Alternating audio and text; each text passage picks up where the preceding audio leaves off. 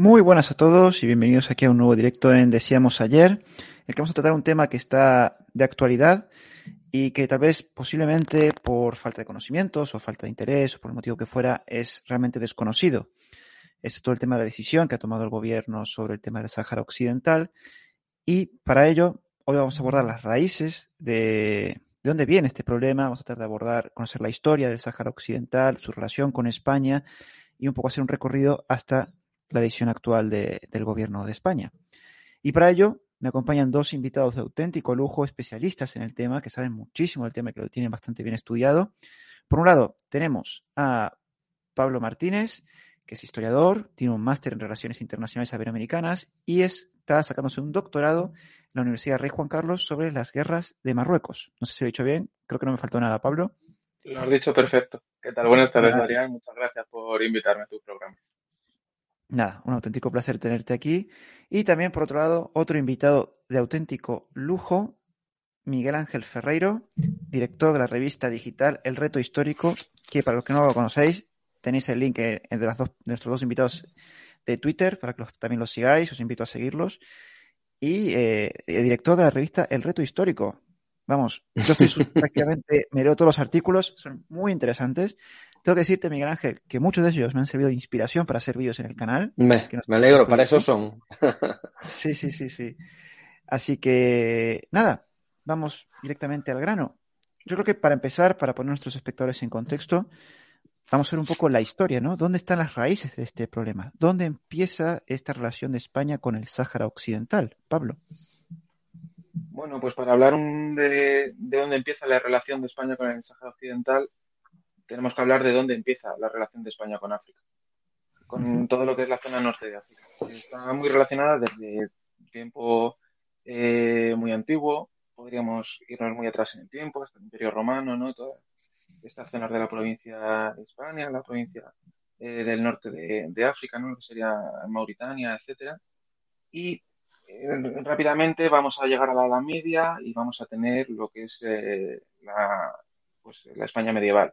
España medieval, con lo que ya todos conocemos, ¿no? El periodo eh, de la Reconquista, constantes idas y venidas de unos y de otros.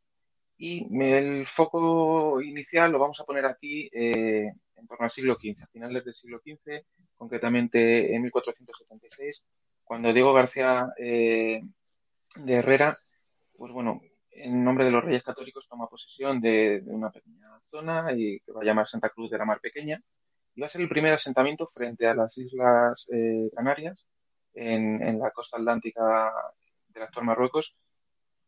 Va a ser el primer asentamiento ¿no? que, va a tener ahí España de una forma más o menos permanente. Este asentamiento eh, a, inicios del siglo XVI va a desaparecer, pero va a ser ahí, ¿no? ese, primer, ese primer momento. De ahí casi podríamos hacer un salto, desde luego dejándonos muchísimas cosas, pero casi podríamos hacer un salto hasta el siglo XIX, mediados del siglo XIX, cuando tras la guerra de, de África de 1859, eh, con la paz de Guarras de 1860, se va a dar a España pues bueno, pues un poco el dominio de, el dominio de, esa zona. Ligado a eso y hasta eh, inicios del siglo XX, pues nos vamos a encontrar con que Europa se va a repartir África. Lo va a en la conferencia de Berlín y, a España le van a tocar eh, un par de trocitos muy pequeños y, entre ellos el, norte de África y esta zona eh, sur que va a estar al sur, digo sur porque va a estar al sur de lo que va a ser el Marruecos francés. ¿no? Francia se va a quedar con una zona de Marruecos la más tranquila, la más apacible, por así decirlo, mientras que a España le va a tocar el norte, que va a ser la zona más complicada, y el sur, que va a ser esta zona del Sahara, en la que en principio no va a haber eh, grandes recursos que explotar. Luego ya sí, luego ya más adelante vendrán el tema de los fosfatos, etcétera. Pero eso va a ser eh, más adelante. Y ahí es donde empezaremos luego nuestra historia en el siglo XX. Eh, Miguel Ángel, ¿quieres añadir algo? Eh, bueno, eh, retrotraía aquí Pablo las relaciones de España con África, el Imperio Romano, pero es que son muchísimo, o sea, muy anteriores y, y ya no hablando por el, ya no hablando eh, del tema del paso de, seres humanos, ¿no? Que eso es continuo también, como ha dicho Pablo, sino que hay una relación de control también de, digamos, las eh, colonias, eh, antiguas colonias sidonias, las antiguas colonias fenicias, como fue Gadir, que, luego ya fue una potencia económica per se, que controló incluso zonas del actual eh, eh, alguna, llegando incluso a, alguna, alguna parte de la costa y controlando un islote de la zona de Mogador, ¿vale? Hay restos allí, gadirios de la zona de Mogador, o sea que las relaciones eh, españolas con la costa atlántica del actual Marruecos son muy, muy, muy antiguas, muy antiguas. Eh, también, bueno, eh, el resto que de lo que añadió Pablo, nada, nada, que añadir yo, todo, todo correcto, incluyendo lo de Santa Cruz de más pequeño, que como ha dicho en, en la guerra de, al terminar la guerra de África en 1860, eh, se le entrega eh, por el Tratado de Guarras eh, lo que pensaban ellos que era Santa Cruz de más pequeña, que es el futuro IFNI, que, que, bueno, que luego resultó que estaba un poco más al sur. Y eso en el tratado, en el tratado por el que se entrega, Mm, o sea, se entrega como eh, territorio eh, soberano, no como colonia, que es un dato importante. Aunque luego, bueno, los avatares de la historia y la administración que hace España de esos territorios, pues los colocan un poco más como territorio marginal, pues eso, y al final es tratado como colonia. Pero realmente IFNI era un territorio soberano. ¿eh? Entonces, bueno, estos saltos, para no liarnos mucho, pues, pues eso, nos llevan a digamos, a la época del, del, protectorado, a partir del 12, más o menos, ¿no?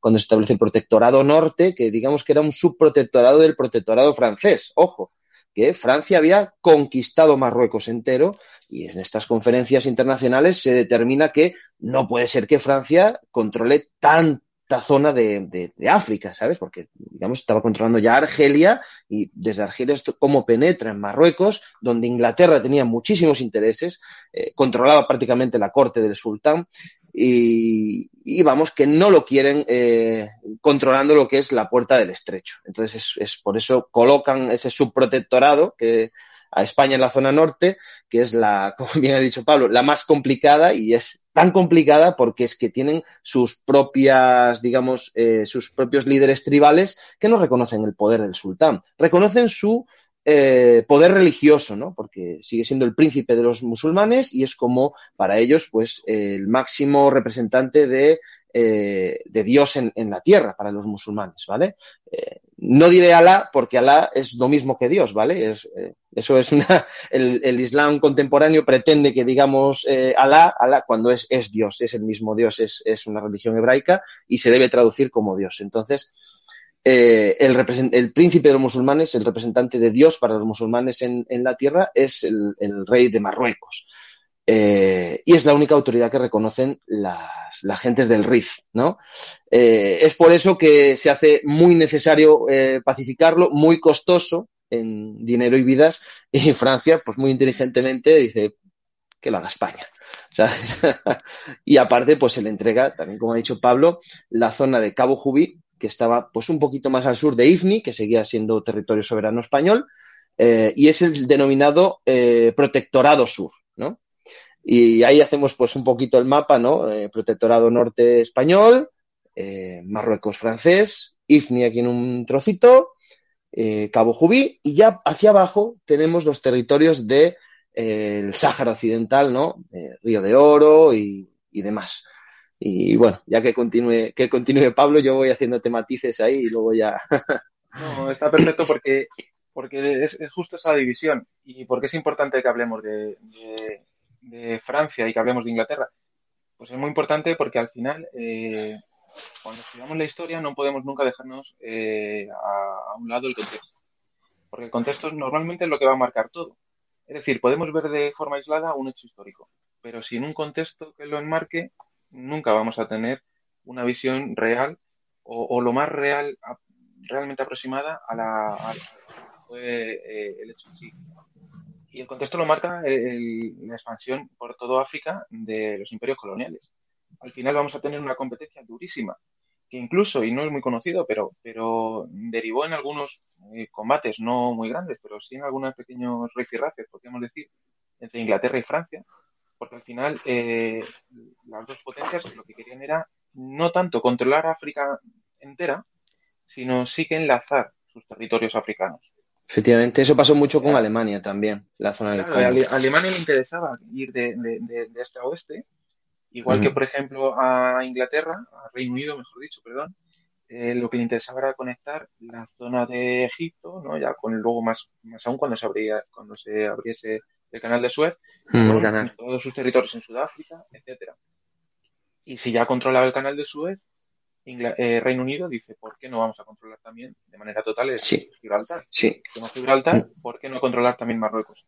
Es verdad lo que dice Miguel Ángel. Ellos estaban plenamente, aunque Francia tenía un control más o menos efectivo sobre el territorio, más o menos efectivo en tanto en cuanto era un protectorado, eso no se nos puede olvidar. Eh, pero en el Reino Unido eh, tenía plagado de espías pues todo ahí, bueno, eh, tener un dominio total sobre la política marroquí de momento. Eh, sí, bueno, no olvidemos la, ciudad internacional también, obligada ahí en territorio, en territorio de protectorado español, ¿no? Que eh, se, se, se, se, determina que debe ser una ciudad internacional.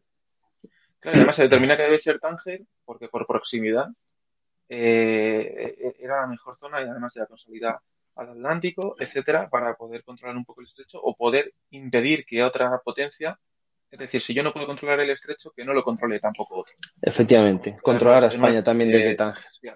En una especie de, de, tablas. Y al final ahí, bueno, pues esa es un poco la disputa.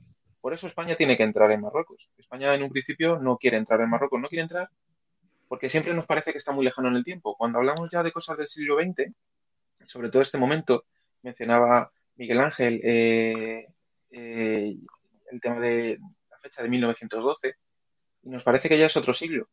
Pero es que estamos hablando de que hace 14 años, 13, 14 años, eh, España ha sufrido la derrota de 1898 en la guerra contra Estados Unidos, en la que ha perdido Filipinas, ha perdido Cuba y ha perdido Puerto Rico. Y el prestigio internacional.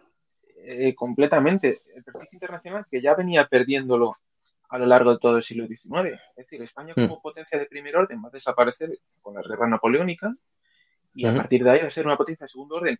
Sí que es verdad que va a tener algunos pequeños mm, sí, picos de muy excepcionales. Sí, destellos. Claro, sí, sí, pero, pero van a ser muy breves y van a ser sobre todo en torno a esta fecha que hemos hablado antes, 1859, 1860, 1861. Va a haber este, esta guerra de África, vamos a tener una expedición a Indochina, Va a haber también un viaje del general Prim a México con una serie de. El, control de, el control de Portugal, que se olvida mucho. también, en la época del Marqués del Duero. Pero van a ser cositas de poco. Cositas de poco porque además completamente vamos a estar, salpimentados por, pues, por las guerras carlistas. Va a haber tres, vamos a tener una inestabilidad política tremenda, sucesión de constituciones. Y sí que es verdad que a finales del siglo, con la llegada al trono de Alfonso XII y con el sistema de la restauración, pues mm, se va a vivir un periodo más o menos de estabilidad que va a permitir un poco pues estos, este reverdecer ¿no? un poco de, la idea de España y de que España puede participar en el reparto colonial. Sí, pero perdona Pablo, que, te... Eh, eh, curiosamente en esta época de la restauración empieza el tema, lo del turnismo político, ¿no? Y ahí también vamos dando bandazos entre posicionarnos con Francia, o con Inglaterra. Y esto nos va a perjudicar mucho en Marruecos y en, y en, general en nuestras eh, posesiones africanas. Guinea eh, reducida casi a la totalidad, perdemos el control o, o, pasamos de él de varios enclaves que, que tenemos en, en, la zona del Mar Rojo, que es totalmente desconocido, un enclave que, que creo que nos lo entrega eh, Italia y se ignora por completo porque se van cambiando según intereses del, del torneo político a lo que diga Francia o a lo que diga Inglaterra.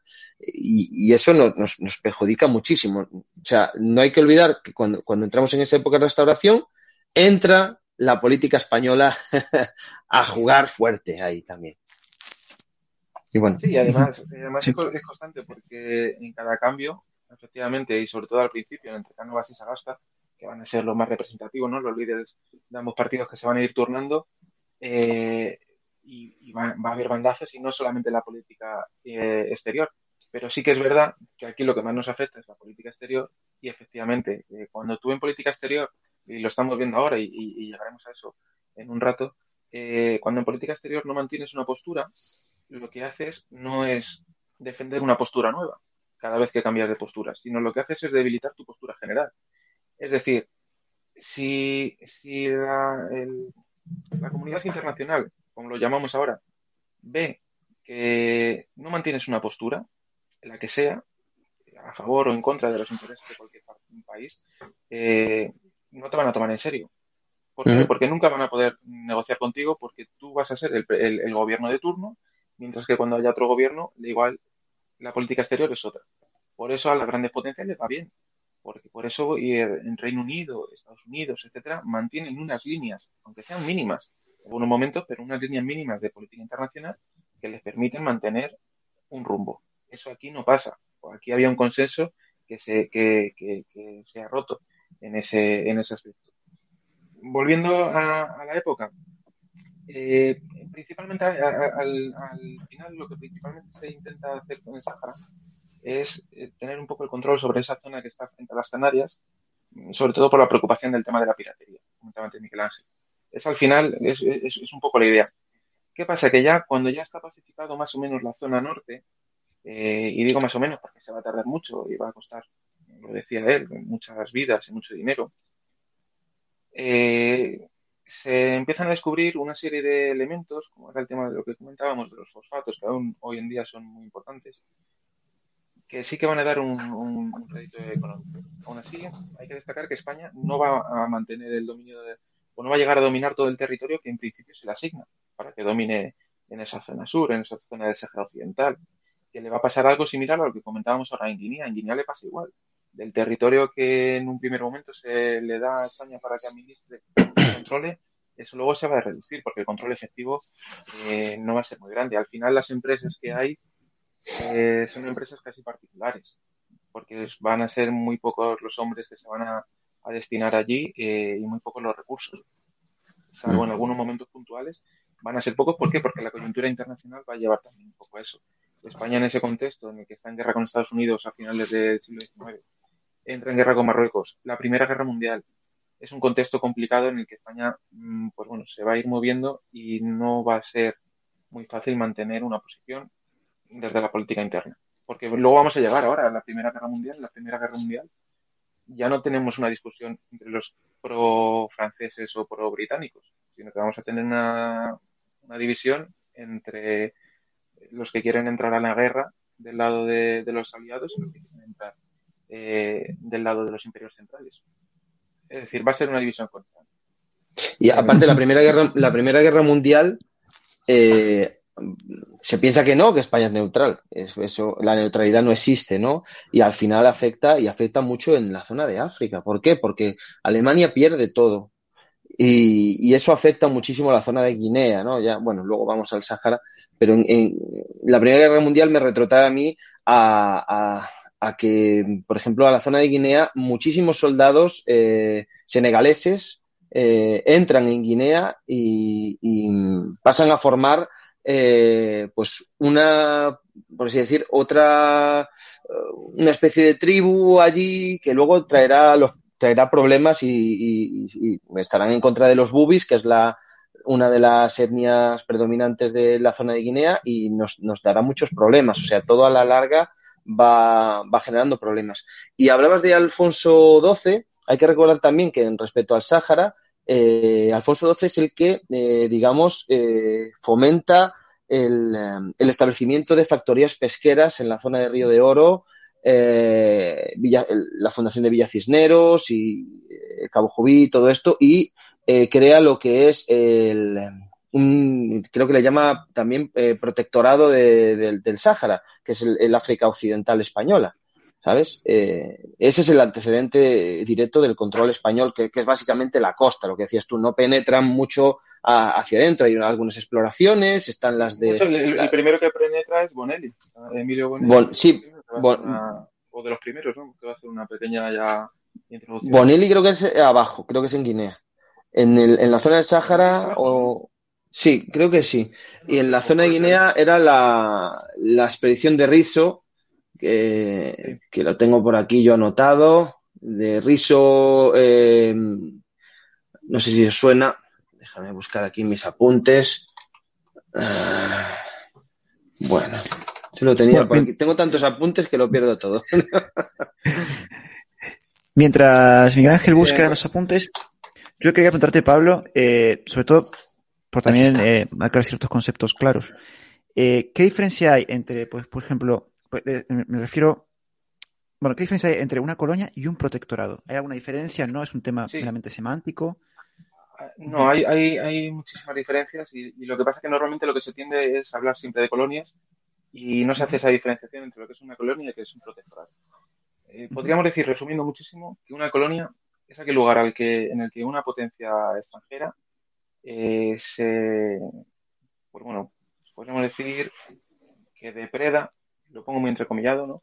que se hace con, lo, con el control de los recursos eh, naturales, los explota y se beneficia de ellos pura y duramente eh, con un interés económico. Simplemente eso. Mientras que el protectorado es otra figura en la que, aunque se puede dar este beneficio económico, normalmente no va a ser tan descarado, podríamos decir, y lo que hay es una reclamación por parte del que pide protección, que en este caso que nos ocupa sería el sultán de Marruecos, protección a, a otra potencia para que le ayude a ejercer el control sobre su territorio.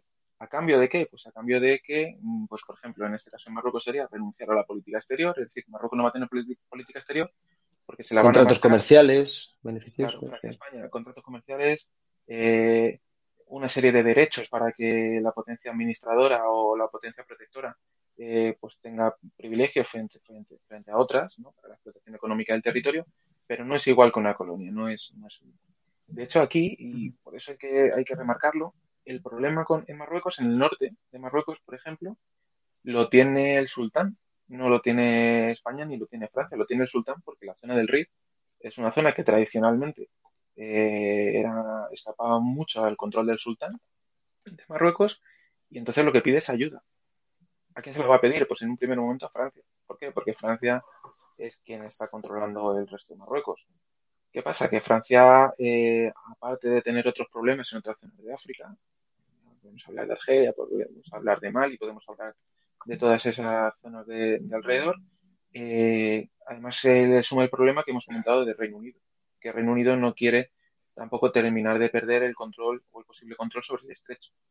Ahí entra también Alemania. Alemania va a enviar al Kaiser a hacer una visita a, Tánger eh, todo esto antes de la Primera Guerra Mundial. Con lo cual, el panorama es tan complicado que ¿qué va a suceder? Que van a decir, bueno, ¿cuál es el mal menor? El mal menor es que España, que es una potencia de tercer orden, en ese momento no nos va a dar ningún problema a ninguno de nosotros que sea España quien administre el protectorado de, en esa zona. España en un primer momento eh, no va a querer, termina aceptando, ¿no? Por un poco por la coyuntura internacional. Se intenta vestir eso, aunque luego tampoco es muy real, de, bueno, pues una especie de vuelta a una, una especie de imperialismo militar que, que, ni siquiera en un primer momento van a querer tampoco los militares, porque, porque son conscientes de, de, cuál es la capacidad del ejército en ese momento. Y eso va a dar muchísimos problemas. La zona va a ser muy complicada de controlar. La zona norte de Marruecos, el Rif, es una zona llena de barrancos, eh, muy montañosa, eh, poco agua, complicado de, de, acceder a ella, con muchísimas tribus, que van a ser eh, luego, pues esto que vamos a hablar de, las cávilas, ¿no? estas, tribus. Eh, y normalmente a lo que se va a intentar ir es a negociar con ellas para lograr el control del territorio, negociar con ellas e intentar luchar lo menos posible. Esa política se va a demostrar en un momento crucial que es, mala, que es en el tema en, la campaña de anual, la campaña de anual, porque, porque al final las cávilas cuando ven que el poder de España no es fuerte o no está lo suficientemente asentado o que ese poder se empieza a derrumbar, lo que hacen es que, aunque hayan firmado un acuerdo, firmado eh, o hayan sido comprados, da igual, se van a levantar y eso va a dar muchísimos problemas al ejército español y eso es anual. O sea, anual no deja de ser eso, no deja de ser un avance sin asegurar tu, tu retaguardia y que caigan todos Al final es lo que va a suceder. Sí que es verdad que luego cuando ya se consigue la pacificación total, después del desembarco de Alucemas y demás, pues la zona va a estar bastante tranquila hasta ya la independencia de, hasta que se les otorgue la, independencia en el año 57. Va a haber algún pequeño conato, pero, pero en, en, general no va a haber ningún problema. Y sobre todo esto es, de, destacar, eh, hay que destacar, que lo hablábamos el otro día Miguel Ángel y yo también, que, que la prueba, la prueba de que no hay ningún problema es que durante la guerra civil no hay ningún problema en la zona del protectorado español. Es decir, cuando, todas las tropas españolas están, eh, tanto de, la República como de los sublevados, están luchando en la península, es el momento propicio para que si quieren independizarse o si quieren eh, huir del control de España lo hagan, no hay ningún problema, no, eso no, no, no va a suceder. ¿Por qué? Porque bueno, ya se había pacificado la zona y en, y en principio, esto lo podemos discutir ahora, eh, Miguel Ángel, pero en principio todas estas zonas del norte van a preferir el control de España sobre el territorio que el control del sultán. Y sí, por luego, supuesto. a finales de los años 50, lo, lo vamos a ver. Es que eso, eso también lo podemos llevar ahora al Sáhara, es, es lo mismo exactamente. Por ejemplo, hablaba antes de la, de la expedición Cervera Quiroga Rizo, que se me olvidaba el resto, siempre digo Rizo, Cervera Quiroga Rizo, y Lagadaz, que era el, el traductor. Eh, esta gente salió de Villa Cisneros a finales del siglo XIX, cuando ya estaba establecido el protectorado, y eh, estableció eh, contactos con un sultán que había en la región de Ladrar, que es una zona al sur de Tarudant, que digamos que el Marruecos legal eh, es de Tarudant, que es una zona eh, me parece que está, bueno, por donde el río Dra, un poquito más abajo, hacia arriba, nunca hacia abajo, ¿no? Que es lo que reclama. Arriba, oh, sí, sí, nunca para hablaremos ahora de, de la reclama, de la Gran Marruecos, sí. del Gran Marruecos, pero bueno, no tiene nada que ver. Entonces, eh, la región de Ladrar estaba al sur. España había, con esta expedición de, a finales del siglo XIX, había establecido contactos, pactos y tal, y eh, había reconocido la soberanía española. Lo que pasa que, lo que hablamos, Alemania, Francia, Inglaterra, están por el medio, Francia se hace con, con un pacto, eh, van corriendo a hablar con el sultán, una mejoría en el pacto, al final que España se queda sin el territorio y eh, cuando se le hace mucho a Francia, eh, es en la conferencia de, de París de 1900, eh, digamos que le confirman a España y es ahí donde, digamos que se le confirma como territorio, como colonia, ¿vale? Africana, lo que es Río de Oro, ¿vale? tenía aquí la, las anotaciones y eh, eso, eh, España pierde 600.000 kilómetros cuadrados, que tenía aquí la nota, que era lo que habían llegado a acordar esta expedición Cervera Quiroga Riz. 600.000 kilómetros cuadrados pierde, ¿sabes? Por, se supone, un fallo que le dicen que no habían registrado internacionalmente ese pacto con el sultán de Ladrar. Bueno, ahí ya sabemos que manda Francia o Inglaterra o Alemania y España simplemente dice, vale, ¿sabes? Eh, luego las regiones, eh, esas regiones que digamos que es la actual Mauritania, ¿no? Son las que se van, mmm, son las más inestables y se van repartiendo y se va formando el, el, el Sáhara español, ¿vale? No, es, no, es, no es, digamos, no es, una, no es un protectorado. Al sur de Cabo Jubí, ¿vale? Que es el protectorado sur, es territorio colonial español. Ese sí es territorio colonial, que es el Sáhara occidental, que a veces se habla como, también como si fuera un protectorado y no lo es, ¿vale? Es un, es un territorio eh, registrado internacionalmente, pues en el reparto este de, de, internacional de África. Y ahí empieza la construcción de las, bueno, de las, de las ciudades españolas, como es Villa Cisneros, eh, y empiezan a llevar eh, material militar, a hacerse las, lo que son las tropas nómadas, la escuadrilla del Sáhara, eh, otros tercios de la legión, y empieza a pues la, la defensa del territorio y su, y su, explotación. Los tiradores de, de, IFNI que ya vienen de antiguo. Y luego van a de, tener ahí, sí, eso es. Tienen, por cierto, IFNI, que no, no le hemos hablado, eh, se entrega con Guarras, pero no es, eh, no se toma posesión hasta la época de la Segunda República. Ojo, 1934, Coronel Cabaz. La Segunda eh, República la, la que manda allí, eso es. Segunda República en un auge de expansionismo imperialista, ¿no? Que suena curioso, ¿no? Con la imagen que tenemos hoy de la Segunda República, ¿no? Pues decide tomar esos territorios en, en la costa, en la costa atlántica africana, ¿no? El coronel Capaz, que hay, hay un monumento, no sé si se conserva, creo que, no, no, no recuerdo, pero lo han, lo, se lo habían llevado, ¿no? El famoso monumento, si buscáis en internet, Coronel Capaz, veréis el, monumento eh, al que toma, al que toma Ifni y funda, digamos, la, ciudad de Sidi Ifni, ¿no? Es en 1934 con la República. También con la República, con la Segunda República, eh, se acomete la eh, restauración, recuperación de una ciudad sagrada para los saharauis, es muy curioso, que es la ciudad de Esmara que la habían destruido los franceses, ¿vale? En su avance por la zona de Mauritania. Y el sultán azul, eh, que era uno de los, de, un, bueno, el sultán más importante de las tribus saharauis, se refugia con los españoles. Eso hace también que la mayoría de las tribus saharauis, que obviamente no tienen nada que ver con el sultán de Marruecos, no es el mismo problema que en el Rif, ¿vale? Pero bueno, eso sí son tribus que hay que, no sé si someter o, o proteger, es que no sé, el contexto es muy complicado porque Francia es la que ataca, España es una potencia que tiene un tratado, ¿vale? Y España está protegiendo a esas tribus y ese sultán azul se refugia con España, ¿vale? Entonces, digamos que ahí el agresor es Francia, ¿eh? Y España defiende el Marruecos, o sea, defiende, perdón, defiende el Sáhara Occidental. Es curioso, ¿eh? Sí, sí, es curioso. Marruecos todavía no tiene nada que ver con el Sáhara. Acá tengo una duda. O sea, ¿Aquí se llegaron a enfrentar franceses y españoles en este avance de los franceses? Mm, pues que yo sepa, no. No sé tú, Pablo, si sabes. Sí, sí, que hay piques en frontera, tanto en el, en, el, norte como en, las fronteras, en los puestos fronterizos. Pero no sé si... fronterizas, pero no llegan más allá porque además las autoridades rápidamente lo, lo, lo, resuelven porque no interesa, a los primeros que no le interesa que haya ese enfrentamiento es los españoles, eso está clarísimo. Porque, porque la situación de debilidad es, para España y no es para Francia. Pero sí que es verdad que al final ahí lo que hay en, toda esa zona sur, en toda esa zona de lo que es el Sáhara, que no nos olvidemos que luego al final el control del, o sea, el territorio que finalmente se decide que o, que ocupa España es que es la mitad de lo que es la península ibérica, es la mitad. Lo que pasa es que en esa mitad, en los años 40, hay unas 12.000, entre 12 y 15.000 personas habitándolo. Y de esas 12 y 15.000 personas, eh, españoles peninsulares eh, son, son pocos, o sea, los militares que hay y sus familias y poco más, porque al final es una zona que lo que tiene es lo que decía Miguel Ángel, son muchísimas tribus eh, y son tribus nómadas, porque claro, es el desierto. Sí, efectivamente.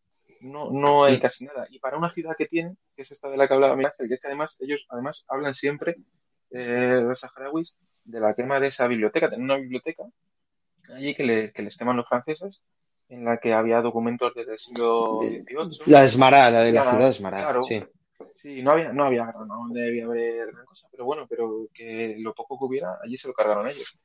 Y hmm. por eso en ningún caso eh, ellos quieren a, Francia y además para ellos en, muchos casos hablarles de Marruecos es hablarles de Francia, porque al final tienen, esa memoria, tienen esa, lo tienen muy, lo tienen muy ligado. Y ese es uno de, hmm. de, de, los puntos calientes que va a haber y por eso en realidad en, en la zona de Sahara eh, no va a haber ningún problema con, la presencia española, al contrario, porque no, al contrario, va, a haber un, despegue eh, brutal. sí, sí, eh, además. Lo que va a hacer es construir ciudades, y construir ciudades es traer colegios. Infraestructuras en general, sí. Efectivamente, y además, como en este momento, en otros periodos históricos a lo mejor no, pero como en este momento sí que la extracción de fosfatos o de otros minerales da un beneficio económico, pues eso anima un poco a, lo que es la inversión. bueno, mira, mira cómo son las cosas, Pablo, que a día de hoy la, mina de fosfatos, la de, la de creo que se llama Burjama eh, o Bukrama o algo así, sigue usando la, lo habrás visto, que se ve por satélite, por cierto, por Google Maps, la línea de transporte del mineral, que son unas cintas transportadoras que van hasta la playa para cargar en los barcos, ¿sabes? Y es una animalada. Eso se ve por internet. O sea, en Google Maps sale la cinta transportadora desde las, las, zonas de extracción del, del, fosfato hasta, hasta, el, hasta el, no creo que es en la zona de, no sé si es en Tarfalla, por donde desembarca. es, una, es una auténtica pasada. Eh, y son las mismas que construyeron los españoles, ¿sabes? Sí, sí, las mismas. El mismo, lo, lo, es una zona, un, un, tubo recubierto y una cinta transportadora que va llevando eh, pues el, los fosfatos para luego ser cargados en, en barcos. Son los mismos, sí, sí. Bueno, entonces acá tenemos a España en el Sáhara, empecé un desarrollo económico y, claro, habéis dicho todavía no ha entrado Marruecos en el, en el juego. No, es que no, claro. Sí, sí. El, el, problema es que, bueno, lo voy a añadir esto porque creo que es importante. El problema es que cuando en 1912 se establece el protectorado, se entrega ese protectorado sur, que es Cabo Jubí, y hay una cláusula que dice que cuando Marruecos eh, sea independiente, Cabo Jubí debe ser entregado a Marruecos. Ahí empiezan los problemas. Cabo Jubí no es marroquí ni fue marroquí nunca. ¿Vale? Es saharaui también, ¿vale? Es de tribus saharauis. Y se le entrega, o sea, eh, Francia fuerza, bueno, Francia, y, a través de esas campañas de los años 50, ¿no? Pablo, me parece que, del Ejército de Liberación. Es, es, que es, Francia, es que con la independencia de Marruecos eh, y la independencia del Marruecos español se la hace Francia a Marruecos. Sí, la fuerza Francia, sí. Me, explico. Francia es la que acuerda que va a darle independencia a, su protectorado marroquí y, Francia incluye o, de facto va a dar la independencia de decir si Francia que domina la gran parte de Marruecos, le da la independencia a su evidentemente claro. España tenga que hacer lo mismo. Y, estamos hablando del año 56. El, el año 56, año 56. la que toma esa decisión. Y ojo, Marruecos, por supuesto, después de haber sido un doble protectorado, tiene, por supuesto, sus infraestructuras perfectas, su ejército perfectamente formado y su administración también perfectamente adiestrada por Francia y por España. ¿Sabes? Recordemos que el ministro de Defensa de Mohamed V, me parece, sí, de Mohamed V, es Mohamed Ben Misian, ¿vale? Que estaba de capitán general en Galicia, ¿vale? O sea que sus tropas y las tropas de élite, por ejemplo, marroquíes, eran los famosos Gumiers, que habían participado en la Segunda Guerra Mundial, eran veteranos de la Segunda Guerra Mundial. Además de los, de los rifeños, pero creo que los rifeños no participan tanto en estos asaltos de los años 50 a lo que es el territorio de, bueno, empiezan a sitiar eh, Cabo Jubí y también Ifni, ¿vale?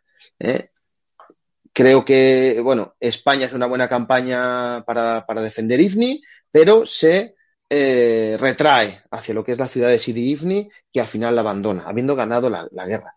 Presuponemos siempre que por presiones internacionales eh, ya empezaron los Estados Unidos a entrar en el juego, que eran los ganadores de la Segunda Guerra Mundial, y, España le convenía estar en esa órbita y no le, no le convenía eh, contrariar a, no sé si era por entonces, no sé si estaba Eisenhower o ya había en, en, el año 56, no recuerdo ahora qué presidente es, pero bueno, es lo que decías tú antes, la, la, la, política internacional de algunos países se mantiene y la de Estados Unidos también suele mantener, da igual el, el, gobierno que esté, suele mantener una línea bastante recta, no como España.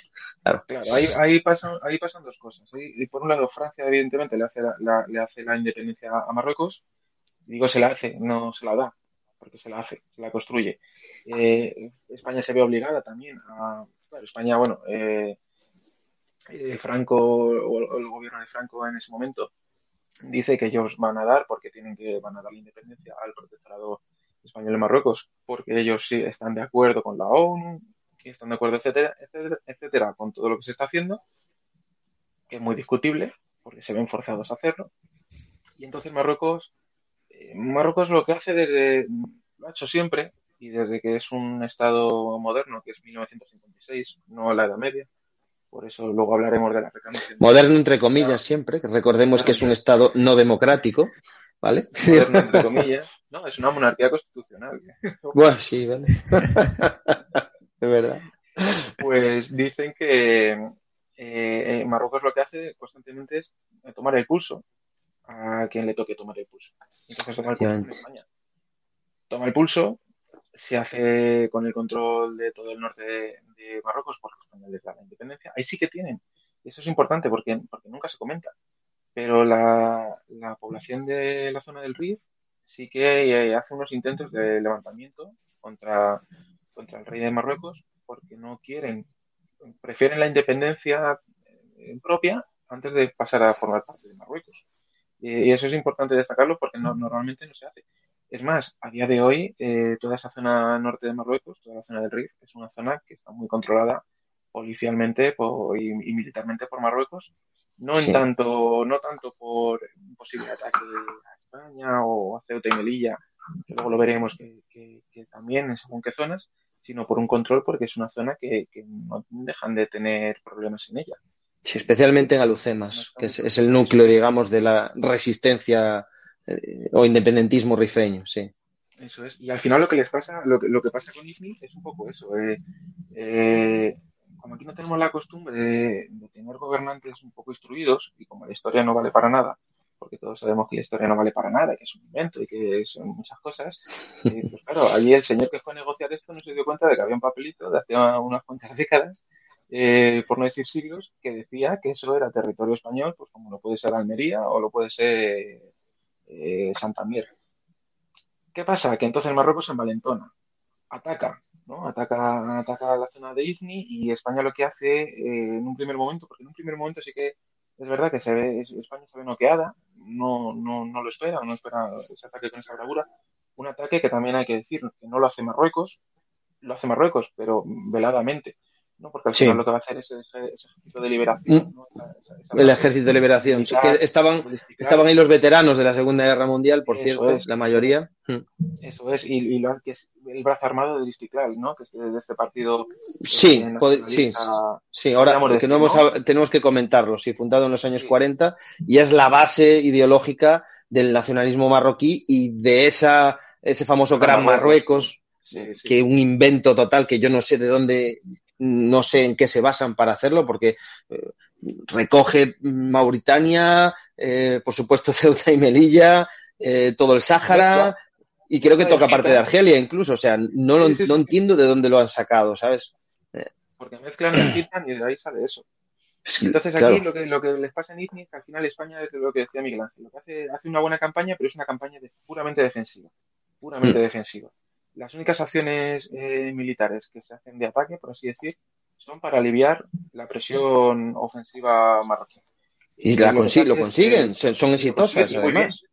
Porque lo que ¿Mm? se hace en CIVIF ni es dividirla al, principio, no, pero luego ya según va avanzando la campaña se divide en dos sectores, por así decir, para la defensa de la ciudad. Se consigue defender muy bien. Hay en esa época en la que se consiguen las últimas laureadas, la mayor distinción militar eh, al heroísmo, etcétera, que, otorga el ejército español, eh, son, en este conflicto. Y es un conflicto que, contra lo que la gente dice que no fue muy ocultado. No fue ocultado por el fascismo, ocultado, pero sí fue manipulado, evidentemente, por la censura. Es decir, lo que se vendía no era exactamente lo que estaba pasando, pero sí que se daban noticias y la gente estaba puntualmente informada de lo que sucedía, aunque, bueno, pues las informaciones, evidentemente, pues eran, eran veladas. Al final lo que se produce es eso, se repliegue sobre Sidifni. Hay un intento que comentábamos antes, ¿no? Un intento de socorro, un primer intento de socorro en el que muere el teniente Ortiz de Zárate, eh, que, es, un tipo importante, ¿no? Porque luego va a dar... Hoy, hoy, hoy una bandera, la bandera paracaidista llega a su nombre, me parece, Ortiz de Zárate. Y, y, es importante, es importante destacarlo por eso. Y ahí lo que se produce inmediatamente son presiones de Estados Unidos, porque aquí el tablero internacional, lo comentaba Miguel es lo que va a mandar. Hmm. Y sí, es el, principal factor, claro. Claro, tenemos que Argelia y toda esta zona es, podríamos decir, pro-soviética, ¿no? o, bueno, pues un poco pro-soviética. Marruecos Efectivamente. tiene la órbita occidental, y entonces no interesa perder eso. Eh, Estados Unidos lo que hace es prohibirle a España utilizar el material que, había ido adquiriendo España en los últimos años en virtud de los acuerdos de Madrid, de los tratados de Madrid. Eh, le prohíbe utilizar su material militar, con lo cual España tiene que utilizar aviones de la guerra civil, es decir, aviones alemanes que utilizó en la guerra civil, estamos hablando de material de 20 años de antigüedad, eh, y es, es, material al que puede, adquirir, no puede utilizar los carros de combate más modernos que tiene, tiene que comprarle carros a Francia, Francia sí que se los vende, eh, pero es una campaña muy complicada, se logra hacer bien. Sí que es verdad que, el ejército, el ejército marroquí o estas milicias estaban más o menos bien entrenadas porque habían sido entrenadas por Francia, no tenían un mal material militar y España, pero España en poco tiempo eh, se moderniza bastante rápido para esta campaña. Porque hasta ese momento, incluso en el Sáhara, eh, el principal medio de transporte de las tropas españolas y de las policías indígenas eran el dromedario. Y esto no es broma, estamos hablando de, los, de casi finales de los años 50. Y el dromedario era la principal tenemos vía aquí. de transporte. era la principal vía de transporte. De, sí, este, trata, este libro trata un poco precisamente de eso que comentas de la motorización, ¿no? La creación de, las, de los batallones mecanizados, ¿no? De, la zona. Se hace bastante rápido, se hace bastante rápido por necesidad, que es aquí como funcionamos, a golpe de necesidad. Eh, hay un problema, pues se plantea una solución más o menos, más o menos rápida. Al final lo que se termina haciendo es que se llega a un acuerdo porque Estados Unidos así lo, lo, va a querer y, esa es la realidad y a España en el contexto internacional le interesa también. Eh, y bueno, pues al final se termina entregando también IFNI y España solamente se queda con lo que va a ser el Sahara España, ¿no? Lo que es esa zona de, de, la zona de la Ayub, ¿no? Que es esa, esa provincia de Saguía de Jarma y luego lo que es la, la sí, el Jarra Río, de, Río de Oro. ¿vale? Entonces, son esas dos zonas. Y lo que va a hacer España es que va a cambiar eh, el, régimen, el régimen de las administraciones locales, va a hacer una reforma eh, administrativa y va a hacer que esas dos eh, zonas sean provincias, pasen a ser provincias. Provincias de pleno derecho, es decir, territorio español puro y duro. Ahí ya tenemos un avance económico, además, porque lo hablábamos antes, en los años 40 la situación era una y ahora ya estamos llegando, entrando en los años 60. El 61 es cuando lo determina la provincia, sí. Pero aún así se venían, claro, visto el éxito de IFNI, el Ejército de Liberación seguía presionando las fronteras del Sáhara. Habían triunfado, ¿por qué no iban a, seguir hacia adelante? Y, y, siguieron, y o sea, la, inestabilidad, la inestabilidad de la zona era, era, era, era total. Yo, o sea, y ahora eh, hay, un, hay un problema ahí porque al haberse entregado eh, perder IFNI y la retrocesión después de IFNI de Cabo Jubí, que decíamos que no era marroquí, pero estaba en el Tratado Este, ¿qué pasa ahora? Que hay saharauis, los residentes de Cabo Jubí, que son marroquíes ahora, ¿eh? reconocidos internacionalmente. Entonces, digamos que el eh, rey de Marruecos, eh, pues ya tiene como poder sobre saharauis. Y, aquí pues ya empiezan a crear otra, otras milicias con contactos con saharauis y, más adelante pues después de que se determine la provincia en los años 60 sigue la, la inestabilidad y hacia el año 73 eh, nacería lo que es el Frente Polisario, que es, eh, digamos, el, el, acrónimo, ¿no? Es el Frente por la Libertad de Sagialhamra y Río de Oro, ¿no? Polisario, ¿vale?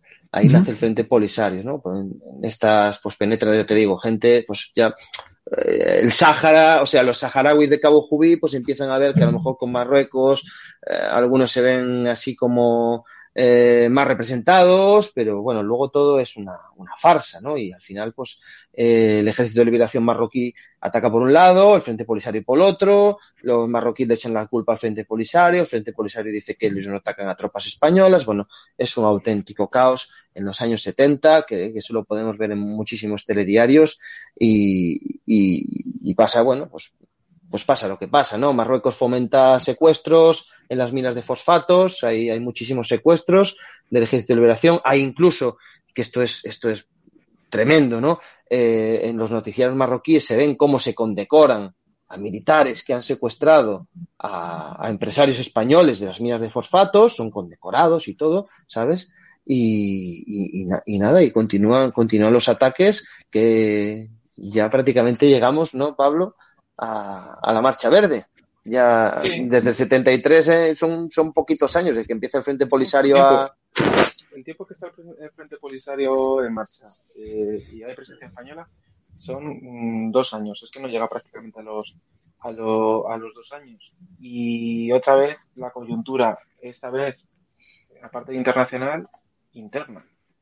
Es decir, tenemos a, a un Franco que está agonizando ¿vale? en el año 75 entre unas y otras Franco ya está, está agonizando, no es el Franco de los años 50, es, y el régimen tampoco es el mismo. La, inestabilidad es importante. No se nos puede olvidar que, que es verdad que hay un miedo eh, importante en las autoridades españolas para el tema del terrorismo, ya que el Frente Polisario se puede convertir en un problema porque ya tenemos un problema aquí. En los años 60 también. Bueno, varios problemas, ¿no? Porque aparte de ETA teníamos a Grapo, eh, había, había algunos cuantos grupos. había unos cuantos grupos importantes, había un grupo en, en las Canarias que estaba dando también. Estaba, ah, sí, es verdad, es verdad. Era muy importante. Cierto, se cierto, llegó, cierto. Se les, llegó a, se les llegó a acusar de, de estar detrás del tema del accidente del aeropuerto de los rodeos, que luego no fue así, que fue un accidente pero bueno, pero eso se llegó, se llegó, se llegó a plantear en un, en un primer momento. Eh, y aquí, ¿cuál es la circunstancia? Eh, que Marruecos, en los momentos de debilidad de España, aprovecha y presiona. Y aquí va a presionar. Y va a presionar con la marcha verde. ¿Qué es la marcha verde? Pues bueno, si le preguntamos a Marruecos, la marcha verde es una marcha pacífica de civiles que lo que quieren hacer es liberar el Sahara de la presencia opresora española. ¿Vale? Esa es la versión marroquí. ¿Cuál es la versión que más se aproxima a la realidad? La versión que más se aproxima a la realidad es que la Marcha Verde es una marcha de civiles marroquíes escoltados por militares marroquíes, porque si uno ve las fotos, mm, además, si ve las fotos es muy fácil de distinguir, porque va a haber civiles marroquíes simplemente con, verles el calzado, porque uno, unos llevan botas y otros no llevan botas los que llevan botas van a ser militares marroquíes. Y es que se, se, se ve bueno, y a, aparte hubo incursiones por otras zonas también, militares. Incursiones, evidentemente. Lo, lo, que hay, lo que hay es una marcha verde, podríamos decir, principal, y luego hay pequeñas incursiones de presión en la frontera. Para la imagen internacional. claro, a lo largo de la frontera. Al final lo que se quería forzar era, yo te estoy atacando como militares, pero como tú pegas un solo tiro para repeler esto, yo lo que voy a sacar son las imágenes de civiles que están siendo ametrallados por legionarios españoles. Ese es el resumen. Ese es el resumen. Sí. Eso no interesa. Y en ese momento tenemos que va a haber un cambio de régimen aunque ahora esté discutido. Mm, ahora hablamos también, Pablo, termina tú, ahora hablamos también que también hay un cambio de régimen en Marruecos, ahora lo hablamos también, que es importante también. para esto. Aquí en España lo que se está disputando es que eh, Franco va a morir, Juan Carlos va a heredar el, el poder a título de rey y ahí se está jugando mucho.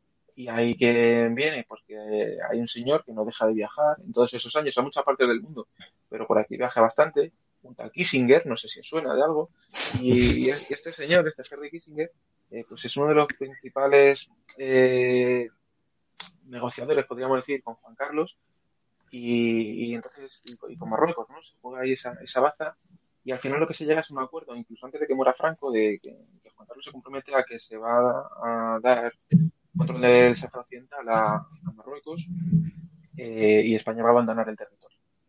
Eso lo dice, ese acuerdo llega antes de que Juan Carlos viaje al Sáhara Occidental a decir que se van a defender a todos los, eh, intereses de España en, la zona y a todos los ciudadanos porque son españoles y demás.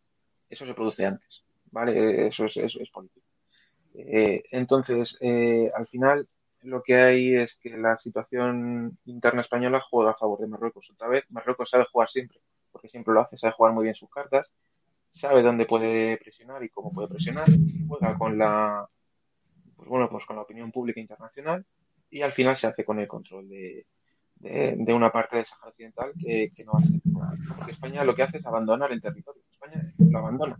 Lo abandona es que monta en barcos y en aviones a la gente que vive allí, se lleva también los, los personales que, que pueden o todo aquello material que puede llevarse y se van. Y, es eso. Y se produce en pocas semanas, además. Y se van. Y esa es la, eh, esa es la realidad. Sí que es verdad que también en Marruecos en ese momento se produce también un cambio de régimen. Ahí Miguel Ángel, que lo conoce bien, puede Sí, eh, el tema es que Mohamed V, que digamos que era es el instigador de la independencia de Marruecos, el que lograra hacerse con, bueno, que se le retrocesen, entre comillas, Cabo Jubí y tomar Ifni, eh, bueno, fallece en, los años, en el año 61, sube Hassan II, que sonará bastante más, al trono de Marruecos. ¿No? Este es un rey muy mal visto, ¿vale? Era un rey que estaba pues, mm, educado a la europea, en Francia, y que incluso sufre eh, varios intentos de, asesinato. Uno incluso, su propia escolta eh, aérea lo intenta, lo intenta ametrallar, o sea, un montón. Entonces, ¿en qué se refugia? En el populismo y en, el, en, las, en las teorías del Istiklal.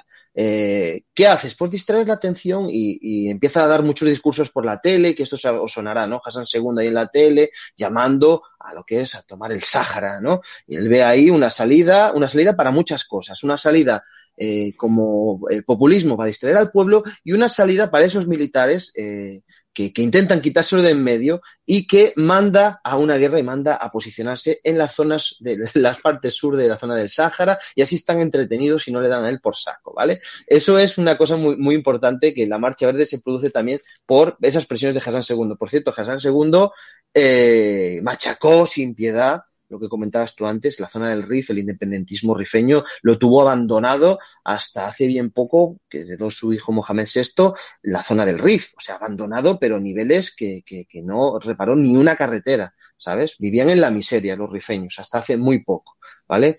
Mohamed VI cambió, digamos, la, un poco la, la tesitura decidió invertir en el Mediterráneo y también cambió, digamos, el sistema educativo y hay unas cosas que también ya podemos analizar más adelante, que es que empezó a cambiar el discurso histórico de Marruecos y, viene ahí que, que, parece que aquí en España, como somos tontos, nos lo, nos lo comemos, ¿no? Empezó a decir que, lo explicabas tú antes, eh, que eh, España eh, había invadido Marruecos y Abdelkrim eh, luchando por Marruecos, había luchado contra los españoles. Eso es mentira, ¿no? Y lo estamos explicando aquí, lo has explicado tú antes, la diferencia entre colonia, protectorado y qué es un protectorado. España venía aquí a hacer un protectorado a solicitud del sultán de Marruecos, no a invadir ni a conquistar nada. Entonces, no tiene sentido. ¿Contra quién luchaban los rifeños? Evidentemente contra el sultán de Marruecos, lo habíamos dicho antes. No reconocían el poder del sultán, querían ser independientes. Eh, ¿Cuál era la fuerza militar que defendía los intereses del sultán de Marruecos? España. Entonces, eh, durante mucho tiempo se celebró en anual, yo he estado allí en la zona donde está el monumento a Crin, en anual, eh, una fiesta conmemorativa de, la victoria contra los españoles, hasta que yo creo que ah, desde hace 10 años o poco más se empezó a, empezaron a, estudiar, a leer un poco más y decir, oye, que esto no era así, ¿eh? que es que los rifeños quieren ser independientes. Mira, si siguen queriendo ser independientes, los cabrones. Ay, es verdad. Entonces ya dejaron de celebrar, es verdad, lo celebraban hasta hace bien poco la, la, la batalla anual, como una victoria marroquí. No lo es. En todo caso, sería una victoria rifeña contra Marruecos, defendida por España, ¿no? Desgraciadamente para nosotros. Y bueno, eh, volvemos a, al Sáhara, que estas son partes importantes, porque al final es, es lo que define su, eh, digamos, la monarquía de, de, de, Marruecos. Claro, está definiendo el, relato con el que hace la presión, entiendo. Claro, entonces eh, eh, en el Sáhara pasa algo, algo similar también. Son tribus que no tienen nada que ver con Marruecos y él tiene que machacar de alguna manera.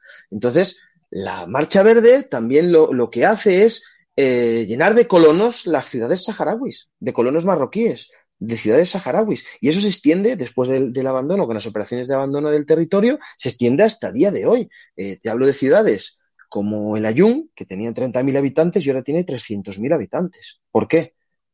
300.000 habitantes con un 90% de ciudadanos marroquíes de las zonas de, de Casablanca para el norte. ¿Sabes por qué?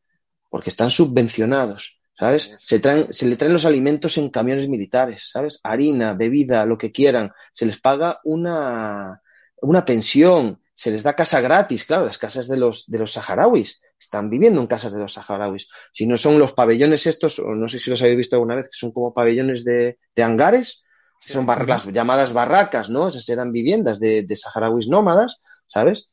Y están habitando ahí, más construcciones que han seguido haciendo. Entonces, eh, el Sáhara actual, el Sáhara occidental, eh, en un 90% está eh, totalmente colonizado por marroquíes, ya pues podemos decir que de cuarta o quinta generación incluso, ¿no? Nacidos en el Sáhara, ¿sabes?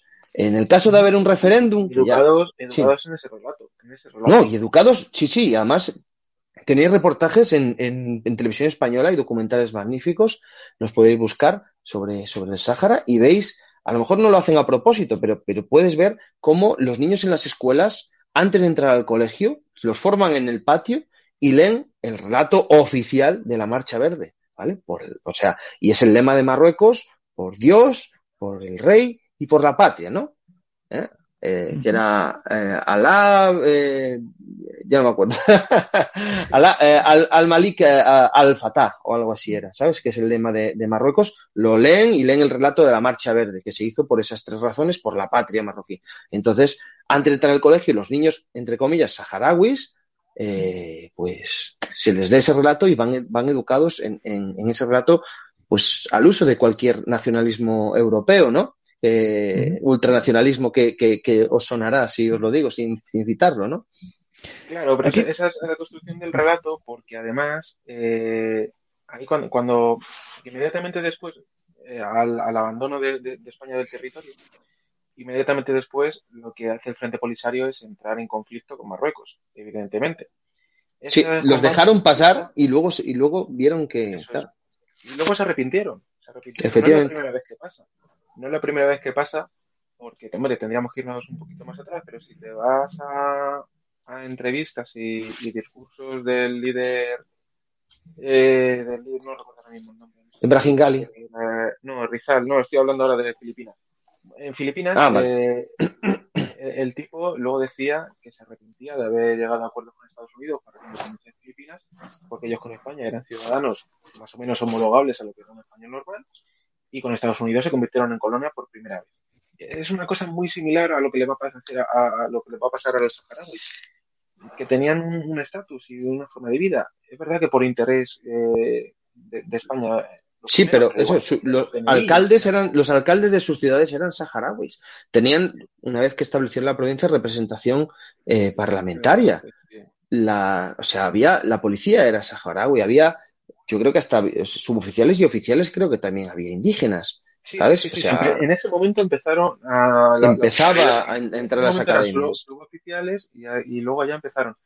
Y, era una situación muy homologable, ellos lo dejaron pasar, lo que dice Miguel Ángel, lo dejaron pasar. Y una vez que lo dejaron pasar y vieron dentro de lo que sucedía, se arrepintieron y empezaron a luchar.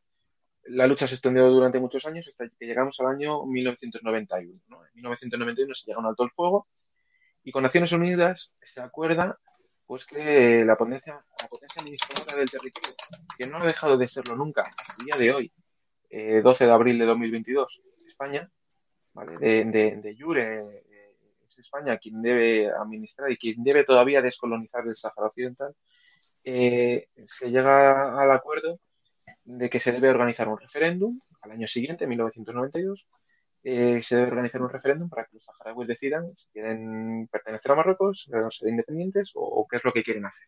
¿no? Eh, de eso han pasado 30 años. Y, eso, perdona Pablo, porque lo he visto hace poco, eh, ahora mismo se determina en, ese intento referéndum del 92, se tiende a decir que hay una segunda marcha verde porque se vuelve a llenar el Sáhara de colonos marroquíes por si acaso hay una votación. Eso es importante pues también de decir. ya da igual, ya da igual, porque si hacen mañana una votación, evidentemente va, a ganar Marruecos. Pero es que es evidente. ¿Por qué? Porque lo han llenado de colonos, lo está diciendo Es que lo han llenado de colonos. Es que es, una política que, ya se ha utilizado tras 500 millones de veces a lo largo de la historia y se va a seguir utilizando. Hablábamos, y, lo podemos tratar ahora eh, casi para cerrar, eh, si queréis, hablábamos de todo el tema de Ceuta, Melilla. Si es que va a llegar un momento en el que va a haber población mayoritariamente de, origen marroquí y, sí, puedes hacer un referéndum. Bueno, ahí, tenemos la, esperanza del rifeño que se sienta más seguro en España, ¿no? Por lo menos mis amigos de, eh, bueno, de origen marroquí de, Melilla, que son los que más conozco, de familia, en casi toda su familia en Nador, que por cierto han sufrido mucho estos años de cierre de frontera, que no es fácil quedarte sin tu familia cuando eres emigrante, ¿vale? Eh, yo creo que se sienten mucho mejor en, España que en Marruecos, ¿vale? Que con el rey. pero, pero, no sabemos cómo, cómo... ¿A quién van a llevar allí? Es que llevan a la gente en camiones. claro, no sabemos qué va a pasar en el futuro, sí. Claro.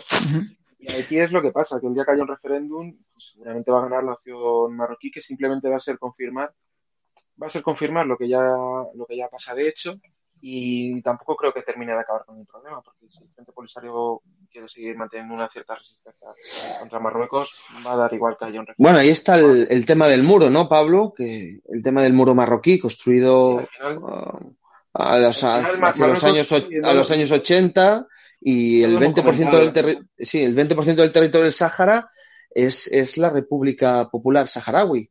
Eh, ahí, o sea, eh, Marruecos no controla todo, por eso yo creo que eh, empezaremos a ver, que creo que ya, ya ha salido en alguna, alguna cosita, eh, cómo Marruecos se va a poner agresivo en la zona. Ya está va, a haber, va, va, a haber tensión en, en, la zona del muro, porque si España se pone de perfil, como, como ya hemos visto, pues Marruecos dirá, pues aquí, ¿a quién tengo que enfrente? Nadie, porque yo creo que en los tratados lo hablábamos el otro día en el podcast con, con Pablo, o sea, con, en, en Piqueros, eh, Argelia yo creo que está metida también en, en, este tipo, en este, digamos, en este asunto del cambio de, de, de política para con el Sáhara de España. Algo sacará, no sabemos qué, pero serían los únicos que, podrían hacer frente, porque Mauritania eh, renunció por completo a su parte del Sáhara, que por cierto también estuvo implicado eh, y facilitó el acceso de las tropas marroquíes en la, en, la, bueno, en la primera marcha verde. Sí, y además es que no lo hemos comentado, pero es que Marruecos crea una serie de muros y al final lo que tiene en un primer momento es el control efectivo del territorio que le interesa controlar, de donde puede sacar algo. Efectivamente, hasta los fosfatos. Claro, el tema es que ahora ya con un cambio de tendencia de la política internacional, y yo te diría que más que España, España más que ponerse ahora de perfil, lo que ha hecho casi es ponerse de parte. de parte de Marruecos. Sí, porque se asume la tesis marroquí, tesis marroquí que es la que defiende también Estados Unidos y, entonces eh, ya te has puesto de parte.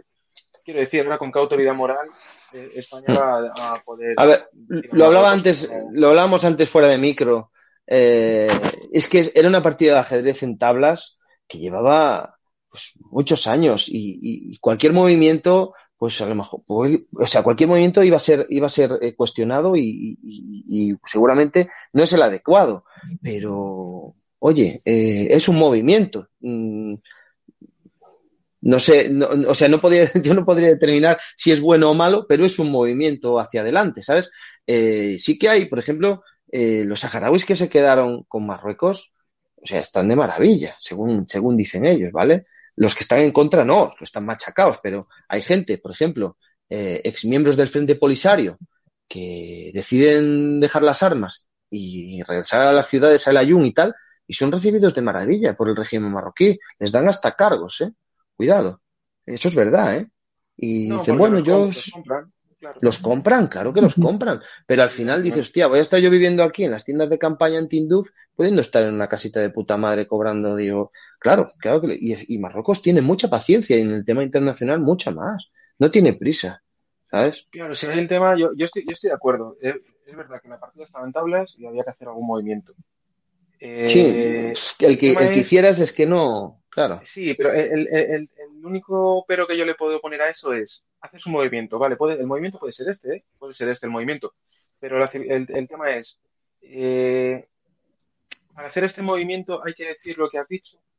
Quiero decir, eh, en política internacional es muy importante lo que dices.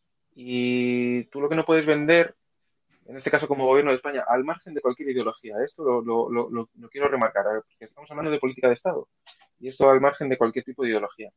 El problema de esto es vender que tú le reconoces a Marruecos o, apruebas el plan de Marruecos para la autonomía del Sáhara Occidental a cambio de que Marruecos deje de reclamar las Canarias, Ceuta y Melilla. Porque si tú dices que lo haces a cambio de que Marruecos deje de reclamar o deje de tener pretensiones sobre... Está eh, reconociendo que... ¿no? Sobre Ceuta y Melilla, está reconociendo... Pues, que tiene algún derecho. No, no tiene Ceuta y Melilla tiene algún derecho. Y no lo tiene.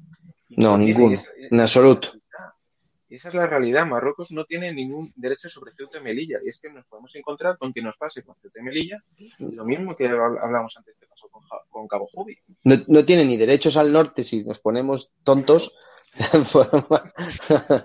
es, que, no sé en qué se basan ellos.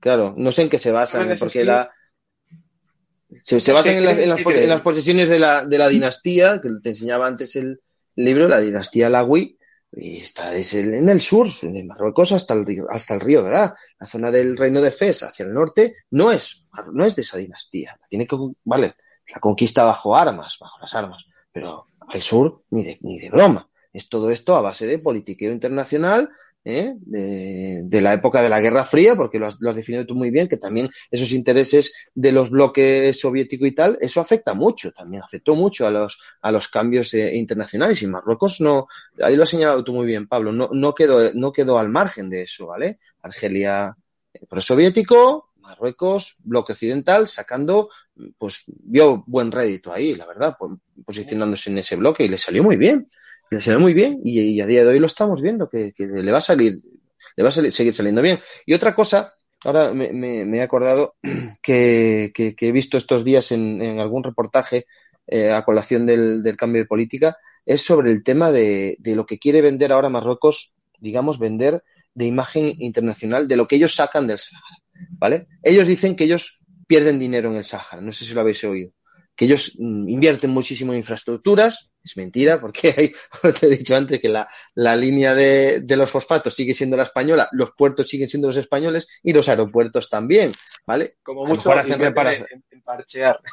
en parchear, no lo sé en qué invierten. Ellos dicen que nos sacan un duro. Pero si hablan con, la, con los saharauis, dicen, ¿cómo que nos sacan un duro? Están trabajando día y noche en los fosfatos. Día y noche, ¿sabes? Y los cargos de las empresas importantes, son todas estatales, por supuesto, son todos de gente del norte, son todos marroquíes. No hay ninguno saharaui a lo mejor hay alguno, pero son de estos, como, como hemos dicho, de cargos que se le dan para comprar a esos saharauis, ¿no? Los bancos de pesca dicen que no sacan nada y se sabe que es, creo que es el segundo mayor banco de pesca del mundo, ¿no? El Banco el Canario hablan, hablan de, hablan con los hablan solamente, solamente, con eso, hablan de mil millones de euros al año. Claro, si es el, no sé, es el segundo o el tercer exportador del mundo en fosfatos. Claro. Marruecos. Y eso teniendo, teniendo infraestructuras antiguas y de mala calidad. Que si eso lo dotas de unas buenas infraestructuras, tú imagínate lo que puedes sacar de ahí. Y el caladero de pesca es lo que sucede. El caladero de pesca que lo que lleva es que, en virtud de los acuerdos a los que se ha ido llegando con Marruecos en las últimas décadas, es a que pesqueros canarios tengan Recordemos que, que hubo ataques, a, a, hubo muertos, ¿eh? Hubo muertos de, de, pesqueros canarios, ¿eh? Claro, pero porque se fuerza, porque como no se defiende la, la, la, la zona, la zona económica exclusiva eh, de España, o, o, o, no se defiende, aunque... Claro, mira, con, con, todo esto que estamos comentando, a lo mejor hay gente que entiende por qué se hizo ese despliegue cuando fue el tema del perejil. Es necesario que se vean esos despliegues de cuando en cuando. Si te dan una excusa, tienes que hacerlo, porque es la única manera de disuadir. Si no, pasa lo que pasa y al final hay muertos, como pasó con los, los, los pesqueros canarios, ¿vale? Es así. O, o, la muerte, digamos, la muerte ya no de personas, pero sí de, de lo que es la, la, la pesquería eh, melillense y creo que la ceutí también, que, que, al final perdieron las aguas, no pueden salir a pescar, ¿sabes? Se perdió la pesca, la pesca de Ceuta y Melilla.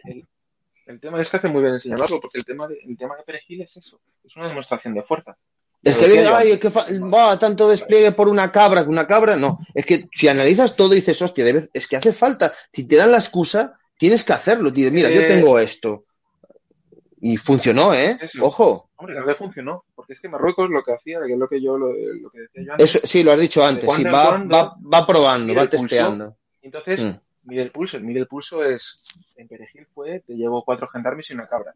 Sí, y no si sale bien, bien, claro. Es un símbolo. Si tú lo dejas porque dices, ¿qué es lo que ha pasado ahora? Eh? Ahora, pero no estoy hablando de este gobierno, estoy hablando de este gobierno y del gobierno, y del gobierno anterior, del gobierno de Rajoy.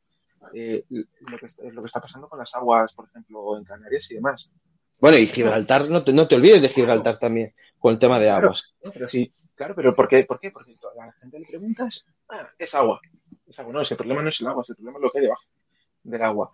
Pero con perejil pasa igual, no es, no es perejil, no es el peñón de perejil. El perejil no lo quiere España para nada, ni lo quiere Marruecos, pero es un símbolo, es el símbolo de, de si me dejan meter aquí la paquita, pues a lo mejor hoy es aquí, mañana es chafarina. Bueno, tienen, tienen, tienen, tienen islas, o sea, tienen peñones más cercanos a su costa que están en la puta playa de Alucemas, ¿sabes? Que es la isla de tierra, y ahí nos han metido. O sea, tenían que, o sea, hicieron un perejil porque era eso, meter la pata un poquito más allá ¿sabes? De lo que eh. es, efectivamente.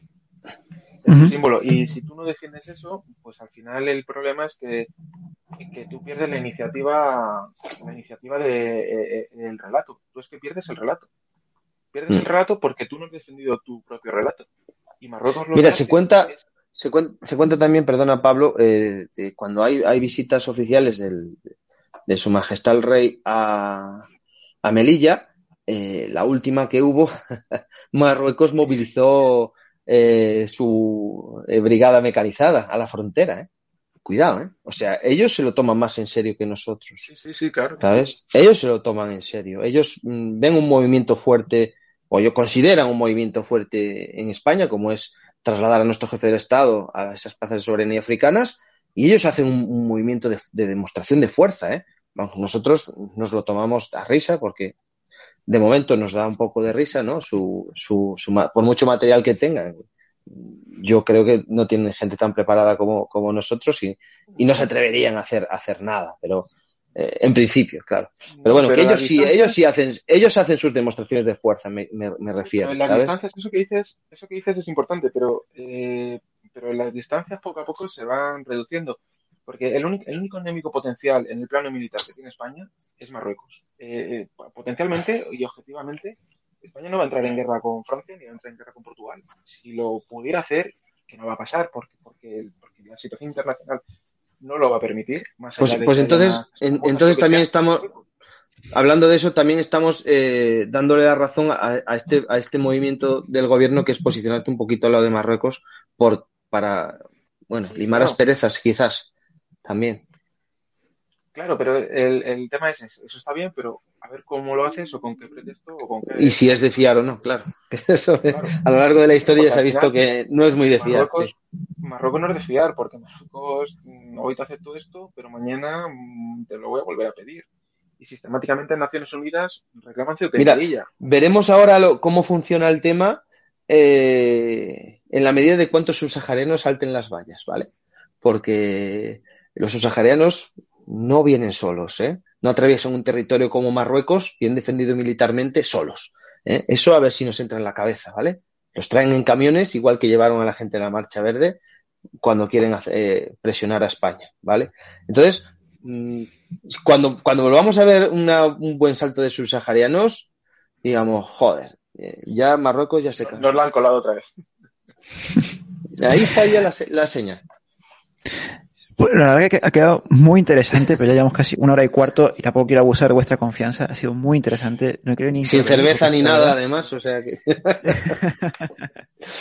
eh, incluso para un segundo programa para seguir hablando, porque la verdad que lo que comentáis es tremendamente interesante. Yo creo que hemos llegado desde las raíces del problema hasta prácticamente antes de ayer e incluso cierta proyección de futuro, porque la verdad que lo que comentáis es que Marruecos, como bien has dicho, no es de fiar y va a seguir con su política hasta bueno, ahora estará entretenido, si quiere controlar todo el Sáhara, necesita traspasar el muro ese que, y, y, empezaremos a ver noticias posiblemente bastante dramáticas, ¿eh? de enfrentamientos con el Frente Polisario.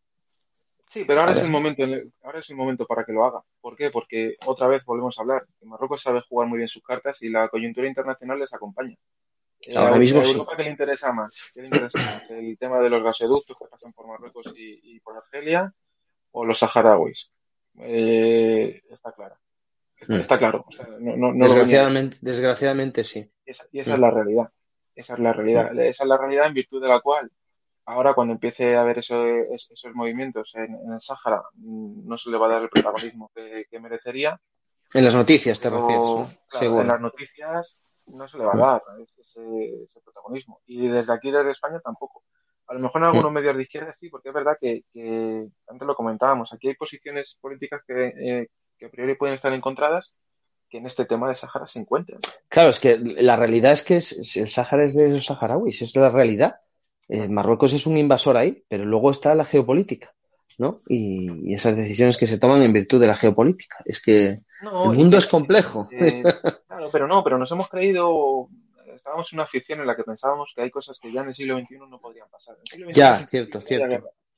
Como la guerra de Ucrania, no, claro, sí. Claro, es que la ley dice, la ley dice, la ley dice, la ley, la única ley que está demostrada que funciona, sí o sí, es la ley del más fuerte.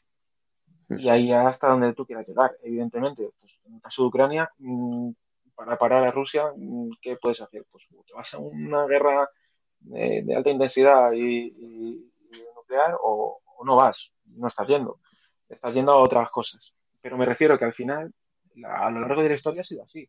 Quiero decir, para que se cumplan unas leyes y se respeten unas leyes, tienes que tener de tu lado la fuerza. Si no tienes la fuerza de tu lado. Sí, aunque, aunque no la tengas que usar, la ley, esas, no esas demostraciones. Sí. Si las fuerzas de las fuerzas armadas, en este caso, por ejemplo, las nuestras españolas, no tienen que ser unas fuerzas preparadas para una ofensiva a Marruecos o declarar la guerra a Marruecos, pero tienen que ser unas fuerzas armadas lo suficientemente potentes, dotadas y preparadas como para disuadir. Y eso pasa actualmente. Uh -huh. Eso pasa sí. actualmente porque hace, hace un par de años, yo creo que hace un par de años o hace tres, ya no lo sé. Pero no sé si recordáis una noticia de que un, un caza marroquí eh, se internó más allá de Sevilla, diciendo que se había perdido. Bueno, pues al momento había tres o cuatro sí. españoles detrás. Ya está. No hace falta más, no hace falta más. Esa es la advertencia. Si no respondes a ese tipo de cosas con esa fuerza, pues, pues el problema es el que es. Uh -huh. Si os parece, pasamos a, hay un par de preguntas en el chat, pasamos a ellas y ya con uh -huh. esto ya cerramos. Eh, a ver, la primera de Efraín, eh, un poquito larga, voy a ponerla por pantalla. El Frente Polisario era heredero del levantamiento de Semla de 1970, un levantamiento popular secesionista reprimido por España con varios muertos. Siendo el Polisario violentamente anti-español en sus orígenes, ¿cómo se explica que España haya mantenido esa posición favorable a la causa saharaui? Bueno, Esa como es, es, después... es, sencillo.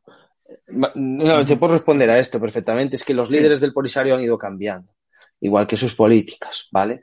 Y está claro que eh, también los, los digamos, los, los, generales de la región del, del Sáhara, los gobernadores, también eh, supieron negociar bastante bien, entre comillas, con el Frente Polisario. Eh, al final del conflicto eh, había una sensación hasta de colegueo antes del, de la Marcha Verde, ¿vale? Eh, muchos militares españoles sabían de sobra que el territorio iba a ser, eh, si no entregado para administrar, iba a haber una convivencia con el Frente Polisario y con los saharauis, ¿vale? Porque estaba en marcha un referéndum. ¿eh? Recordemos eso también. Por eso se acelera la marcha verde, ¿vale?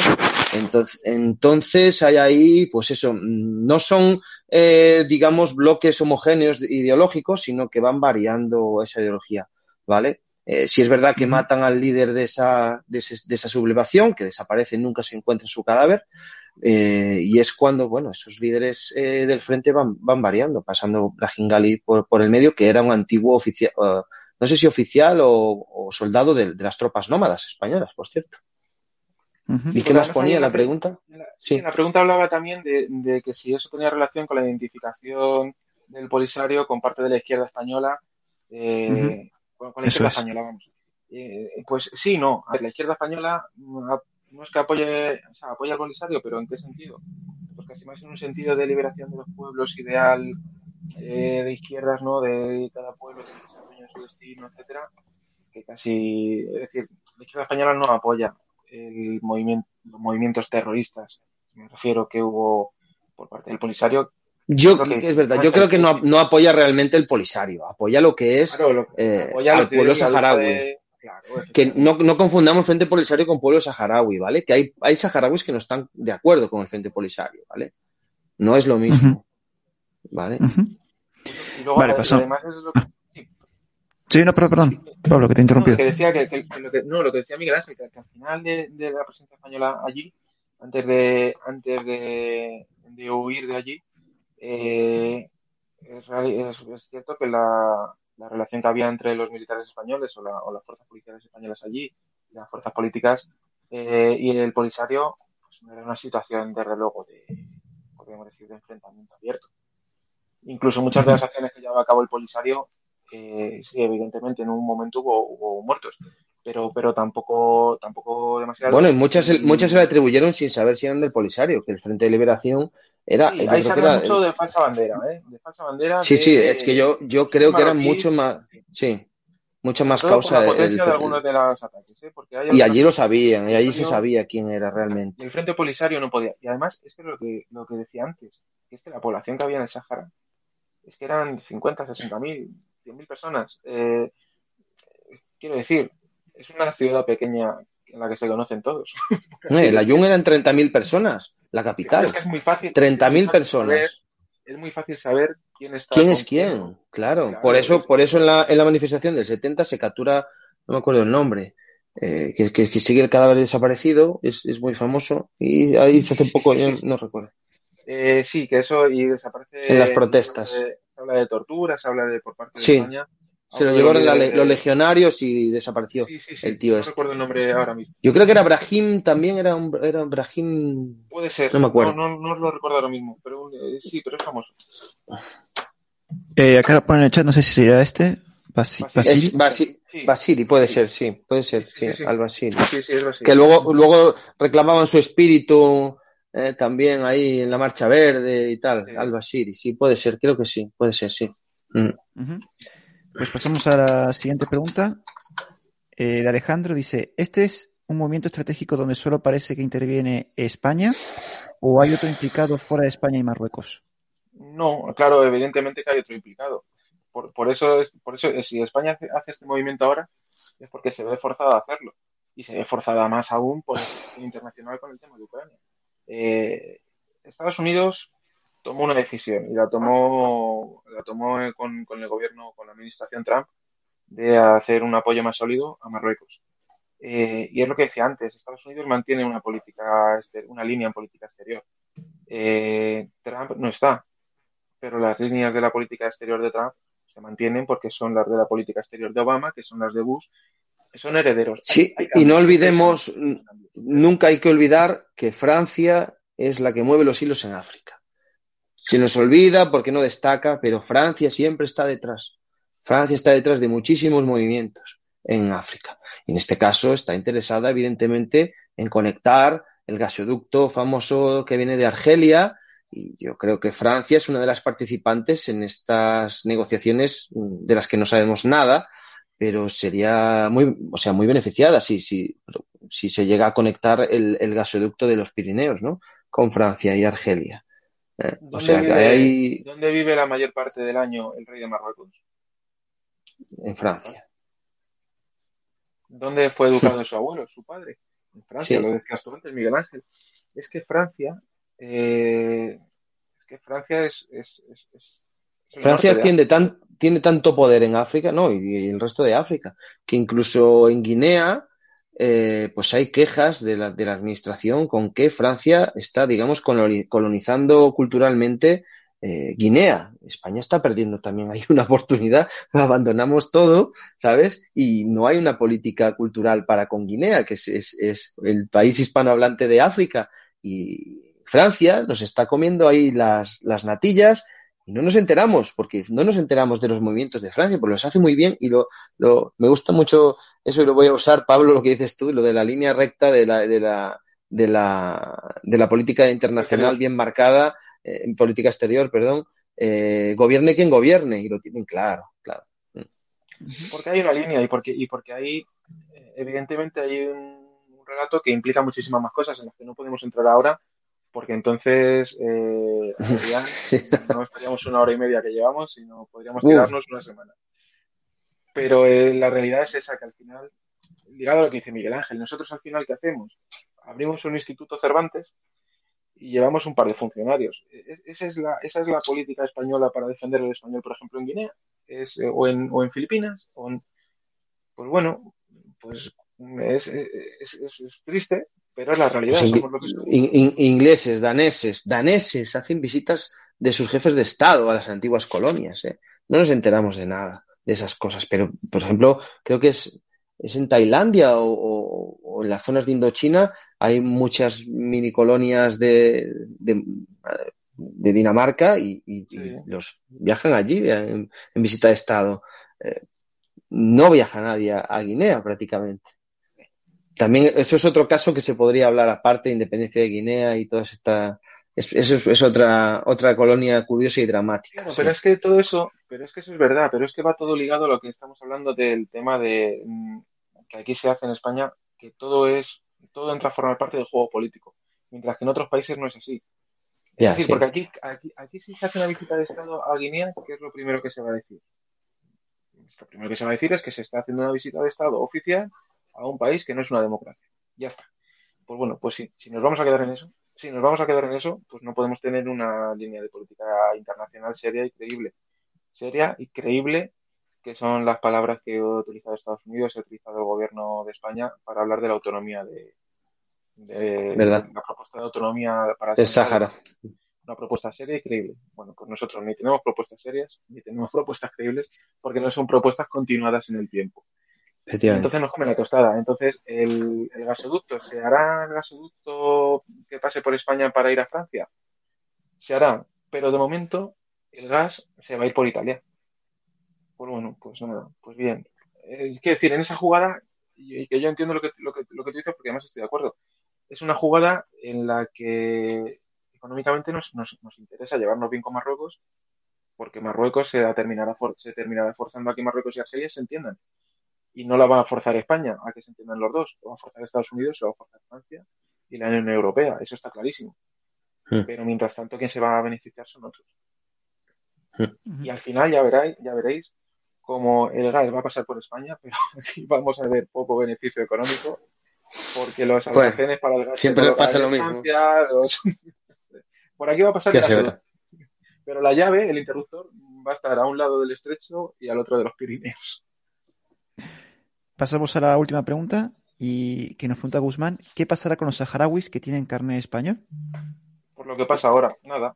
O sea, quiero decir, nada. Eh, son ciudadanos españoles en tanto en cuanto tienen un DNI español, pues sí, eso a que les eh, Hubo, o sea, no, no se puede olvidar que hubo un plazo de, creo que fueron tres meses, para regularizar la situación de estos saharauis que tuvieran carnet español. Podían obtener el pasaporte español, lo que pasa que, claro, se tenían que ir de su casa, ¿vale? Entonces fue una situación complicada. Hubo gente que sí, que, que fue con su DNI, tuvo su pasaporte y se fue, la mayoría Canarias, eh, pues algunas zonas donde tuvieran familia, a lo mejor en, en, las costas de la península, y la mayoría pues renunció a ello y tienen su carné que no, ya no sirve, entre comillas, no sirve para nada. A lo mejor en unos años se les puede reconocer, igual que se reconocen las pensiones de los combatientes marroquíes.